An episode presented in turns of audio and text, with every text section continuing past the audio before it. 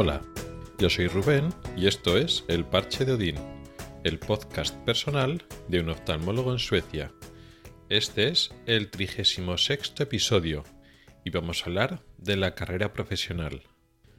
De la carrera profesional de los médicos, de la medicina así en particular, aunque también veremos que en Suecia se toma la medicina como otras profesiones, está como más integrado en la cultura profesional del desarrollo, lo cual pues veremos que tiene sus partes positivas y sus partes negativas. Veamos, en España es muy típico que la aproximación a lo que es el desarrollo profesional de los médicos es bastante, vamos a decir, tradicional o estricto o riguroso o enfocado, si lo queremos ver así. De tal manera que, bueno, ya he ido explicando en otros eh, episodios cómo es hasta que llegas a ser especialista, que es diferente en España que en Suecia. En Suecia hay más pasos y hay otros, otras categorías profesionales, pero de eso ya hemos hablado. Vamos a pensar que ya eres especialista.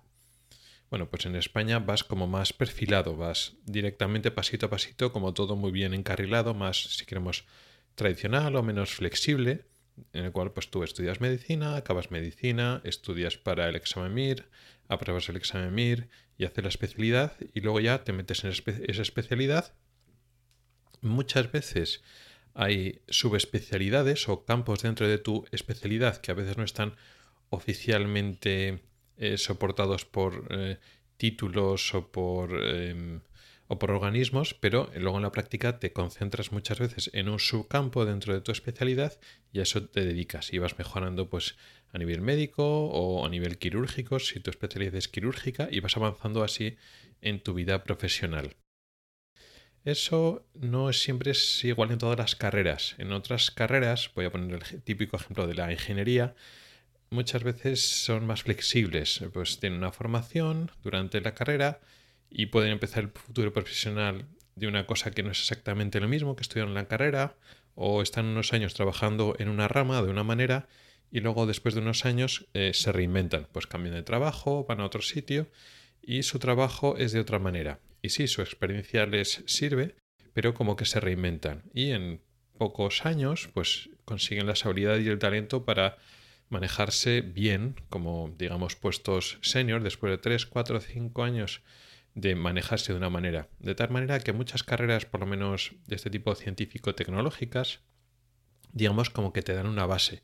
Pero no son los, ingenieros, pues tenemos a físicos o matemáticos trabajando pues en bancos y lo que le hace y realmente pues no cogen para algunos puestos no cogen economistas sino para hacer cierto tipo de trabajos más iba a decir teóricos o modelos igual más complicados pues prefieren a un matemático que a un economista que se dedica en ese mismo ámbito a otros temas. De tal manera que ciertas carreras científicas te dan una, una base a pensar de una manera y luego después, eh, eh, durante tu futuro profesional, es como más flexible, más elástico. Y puedes estar trabajando durante unos años de una cosa y luego después hacer otra cosa. Durante lo que es en la carrera de medicina, en España por lo menos no hay tanta flexibilidad. Digamos que ya te has encasillado te has dedicado a ese tipo de formación y no es tan fácil cambiar. Claro que hay gente que hace una especialidad y luego se cambia y hace otra especialidad. Eso es relativamente normal, menos normal que en otros países, pero eso en España también existe. Pero cuando te metes a la segunda especialidad, normalmente pues ya no sigues con la primera, normalmente no sigues trabajando de la primera especialidad que has hecho, sino que ya digamos la has dejado de lado y ya te concentras en la segunda. Y en España, pues el hecho de, digamos, acabar la carrera y la especialidad y la residencia, pues no muy tarde y, empiezas siendo adjunto ya especialista, pues eso, con 20 y muchos, 30 años, y entonces empieza tu vida profesional, la de verdad, ya con tu, todo tu título, que luego te tienes que seguir subespecializando y cogiendo experiencia para que ya con treinta y tantos, 40 años estés ya en un puesto, lo que en otros sitios sería senior, ya con adjunto con experiencia, y entonces ya empieza tu vida profesional en el sentido de que ya controlas la materia. Y ya de los 30 y muchos 40 años hasta los 50, 60 años, ya digamos das tu máximo potencial. Eso sería un poco la aproximación española. más tradicional, más alejada de otras carreras, pues como he dicho antes, ¿no? Como, yo que sé, matemáticas, física, ingeniería, que igual son más flexibles, que no necesitan seguir esa carrera tan fija o esos estadios tan fijos y acumular tanta experiencia para llegar a controlar tanto. Entonces los médicos, digamos que éramos como menos flexibles, ¿no? Por lo menos desde esa concepción de España. Luego también tienes el concepto de médico como investigador que hay dos facetas. El investigador clínico, es decir, que está viendo pacientes y hace investigación a partir de los pacientes y su práctica clínica o quirúrgica. Entonces, pues puede dedicarte un tiempo parcial a lo que es la labor de investigación, pero realmente está basado en su propia actividad clínica. Están unidas una cosa a la otra. Luego después necesitas tiempo aparte, que en España no se, ni está bien pagado ni bien considerado, no te dejan mucho tiempo para hacerlo de esa manera. Tienes que recoger datos y diseñar los estudios y llegar a conclusiones, pero en base a lo que estás haciendo tú en tu clínica diaria, es decir, es la, investigación clínica. Pero también está la otra faceta, que por desgracia está muy en, eh, cada vez va menos, muy en desuso, por decirlo así, del médico como investigador básico, ¿no? Como eh, dentro de las ciencias de investigación básica, porque antes era, el papel del médico era mucho más importante, pero ahora cada vez menos. ¿Por qué? Pues porque biólogos, genetistas, eh, microbiólogos y otros muchos tipos de carreras en torno a la biología y la biomedicina y la investigación básica aplicada a la medicina que eh, antes lo ocupaban los médicos y ahora lo ocupan otras carreras. En ese sentido, los médicos lo siguen haciendo, pero en menor medida, y es una pena porque la base, la medicina como base para ser investigador, investigador en el laboratorio de investigación básica, es muy buena, precisamente porque te dan los conocimientos pues anatómicos, biológicos, genéticos, etcétera, etcétera, perfectos para hacer esa investigación, para es una muy buena base para ese tipo de investigación. Y pero sin embargo, pues ha caído bastante desuso. Pero es otra opción que es viable. No es muy habitual, pero bueno, también es cierto que la investigación básica en España está muy mal. O sea que tampoco.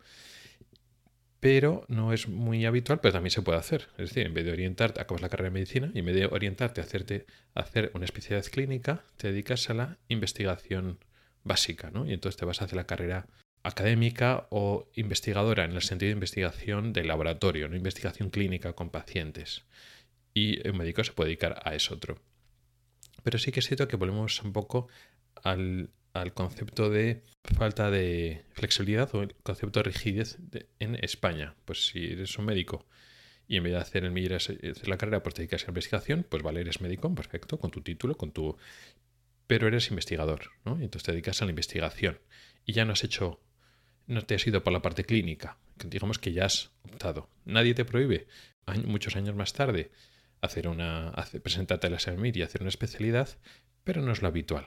Ya has hecho tu decisión y cuando ya tienes, yo qué sé, 30, 30 y tantos años, que sí que has hecho la carrera y has estado pues, investigando, por ejemplo, pues es, no es habitual desde la mentalidad española de, pues ahora me voy a presentar a hacer el MIR y ahora voy a hacer una especialidad. ¿no? Pues eso te lo planteas cuando has sacado la carrera y tienes veintitantos años. Y no te lo planteas como después, ¿no? Lo se puede hacer, pero no es habitual. No supongo que es algo cultural o es un algo aprendido, pero no es así. En Suecia, sin embargo, es diferente. El, concepto de la carrera médica, después de haber acabado y acabado medicina y tal, es un poco más como aquí los ingenieros o los físicos o los matemáticos. Eh, muy, muy flexible. Tú vas decidiendo un poco el que vas haciendo en cada momento y aquí es muy habitual que uno acabe la residencia bastante tarde.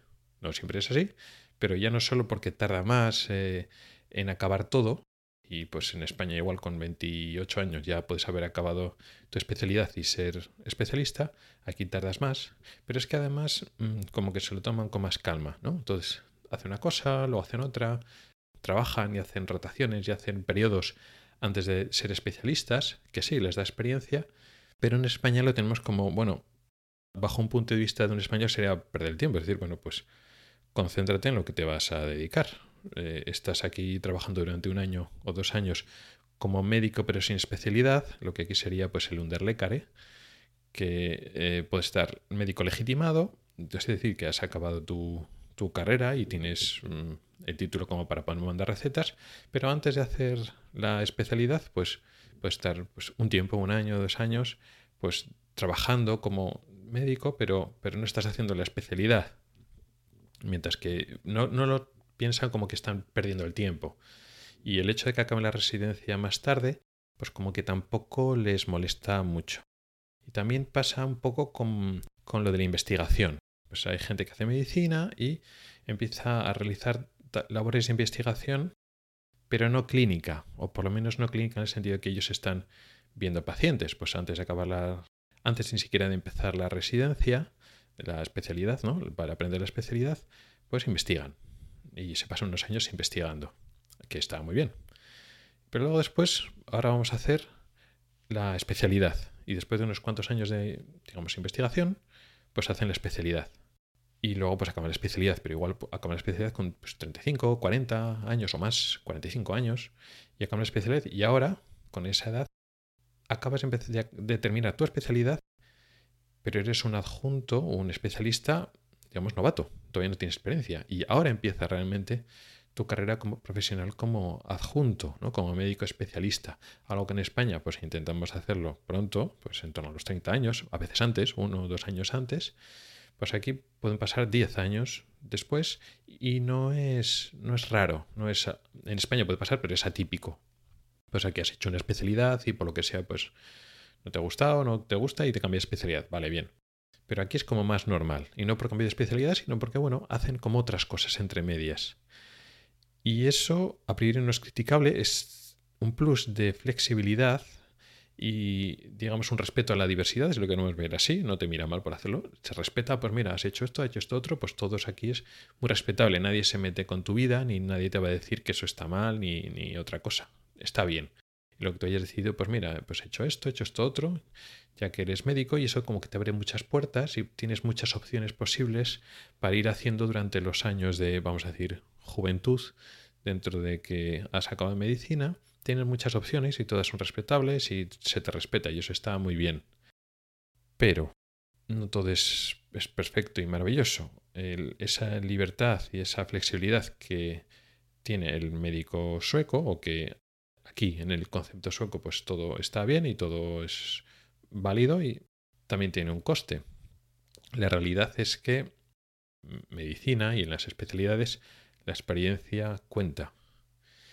Y si tú has acabado, pues, español, pues con tantos años, 27, 28 años, 28, 29 años, ya eres especialista, pues ya con 35 años ya tienes eso, 5, 7 años de experiencia, con 40 pues ya has acumulado ya muchos años, entonces ya eres un adjunto senior pues con, o consultant, que dices, ya tienes como más peso.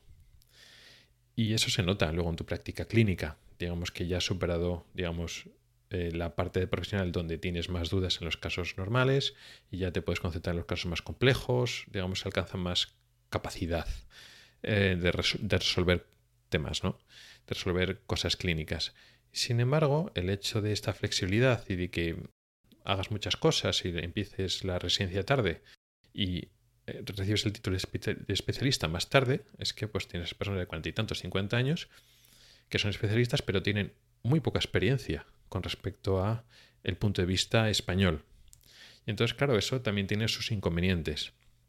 No para el, digamos, para la vida profesional del médico de por sí, porque se respeta cualquier, digamos, eh, opción, el hecho de que empiece la residencia tarde bien, está bien, está perfectamente, pero luego en la práctica se nota. Se nota pues el que sí, tiene 50 años, pero resulta que acabó la residencia hace cuatro años. Y entonces es una persona que es mayor que tú, pero tiene mucha menos experiencia que tú. Y eso, bueno, no es que sea ni bueno ni malo, es lo que hay. Pero para un español resulta raro. ¿Es mejor el sistema español? tiene sus fortalezas el hecho de que nosotros nos enfocamos más y nos demos prisa significa, pues bueno, pues cuando tienes un grupo de médicos eh, de cierta edad, de un perfil de edad concreto, es más fácil que tenga más experiencia que aquí en Suecia. Y eso a veces se nota. Pero también es cierto que este sistema de aquí tiene una flexibilidad que carece el sistema, o más que el sistema español, la forma de, pensar que tenemos los médicos españoles de todo seguido, ¿no? Todo muy, muy específico, muy, muy concentrado y poco flexible. Y estoy convencido de que este sistema tiene más ventajas de las que yo ahora mismo le estoy viendo. Simplemente me llama la atención de personas pues de mi perfil de edad o más mayores que luego descubres que tienen menos experiencia que yo porque han acabado la carrera, la, la carrera no, que han acabado la especialidad mucho más tarde que yo. Esto de todas formas no siempre es así. Esto es un poco generalización. También hay muchos médicos suecos que tienen claro lo que quieren desde el principio, saben que cuanto antes empiecen mejor y saben que acumular experiencia es un grado. De hecho, aquí la experiencia también se valora mucho. Y hay, médicos suecos que efectivamente pues, lo tienen muy claro y desde el principio intentan enfocarse y hacerlo cuanto antes. Pero esa posición, que no sé si es mayoritaria, pero es un grupo grande de suecos que, de médicos suecos que opinan así, no es tan monolítica como en España. En España es más excepcional salirte de esta forma de pensar y en Suecia no. En Suecia pues hay un poco de todo. Hay médicos que están muy concentrados y están encantados de empezar con lo que ellos querían del principio cuanto antes, si ya con 35 años, 40 años tienen ya mucha experiencia en lo suyo y están encantados con haberlo hecho eso. Pero hay otros que lo hacen de otra manera y todo es válido, ¿no? En ese sentido, pues hay como un abanico. El respeto a la diversidad que tiene en Suecia en el ámbito social, cultural, sexual, de todo tipo, también se aplica en el de la formación médica. Y eso, pues, inherentemente, yo lo veo bueno. Pero también hay que reconocer las desventajas. O más que desventajas, bueno, las personas que saben que han estado haciendo más cosas y que no han acumulado esa experiencia, pues claro, eso, eso también existe son igualmente respetables, pero tienen menos experiencia, aunque tengan 50 años, por ejemplo, o hayan acumulado muchas, mucho currículum académico pues por investigaciones, por cosas que están haciendo, luego en la realidad tienen poca experiencia clínica y eso al final también se nota. Y poco más. Gracias por el tiempo que has dedicado a escucharme. Puedes contactar conmigo por correo electrónico en elparchededin.gmail.com o por Twitter en arroba elparchedodin. Puedes preguntar dudas, proponer temas o hacer comentarios. También puedes entrar al grupo de Telegram que se llama igual, el parche de. Nos oímos la próxima semana. Hasta el próximo episodio.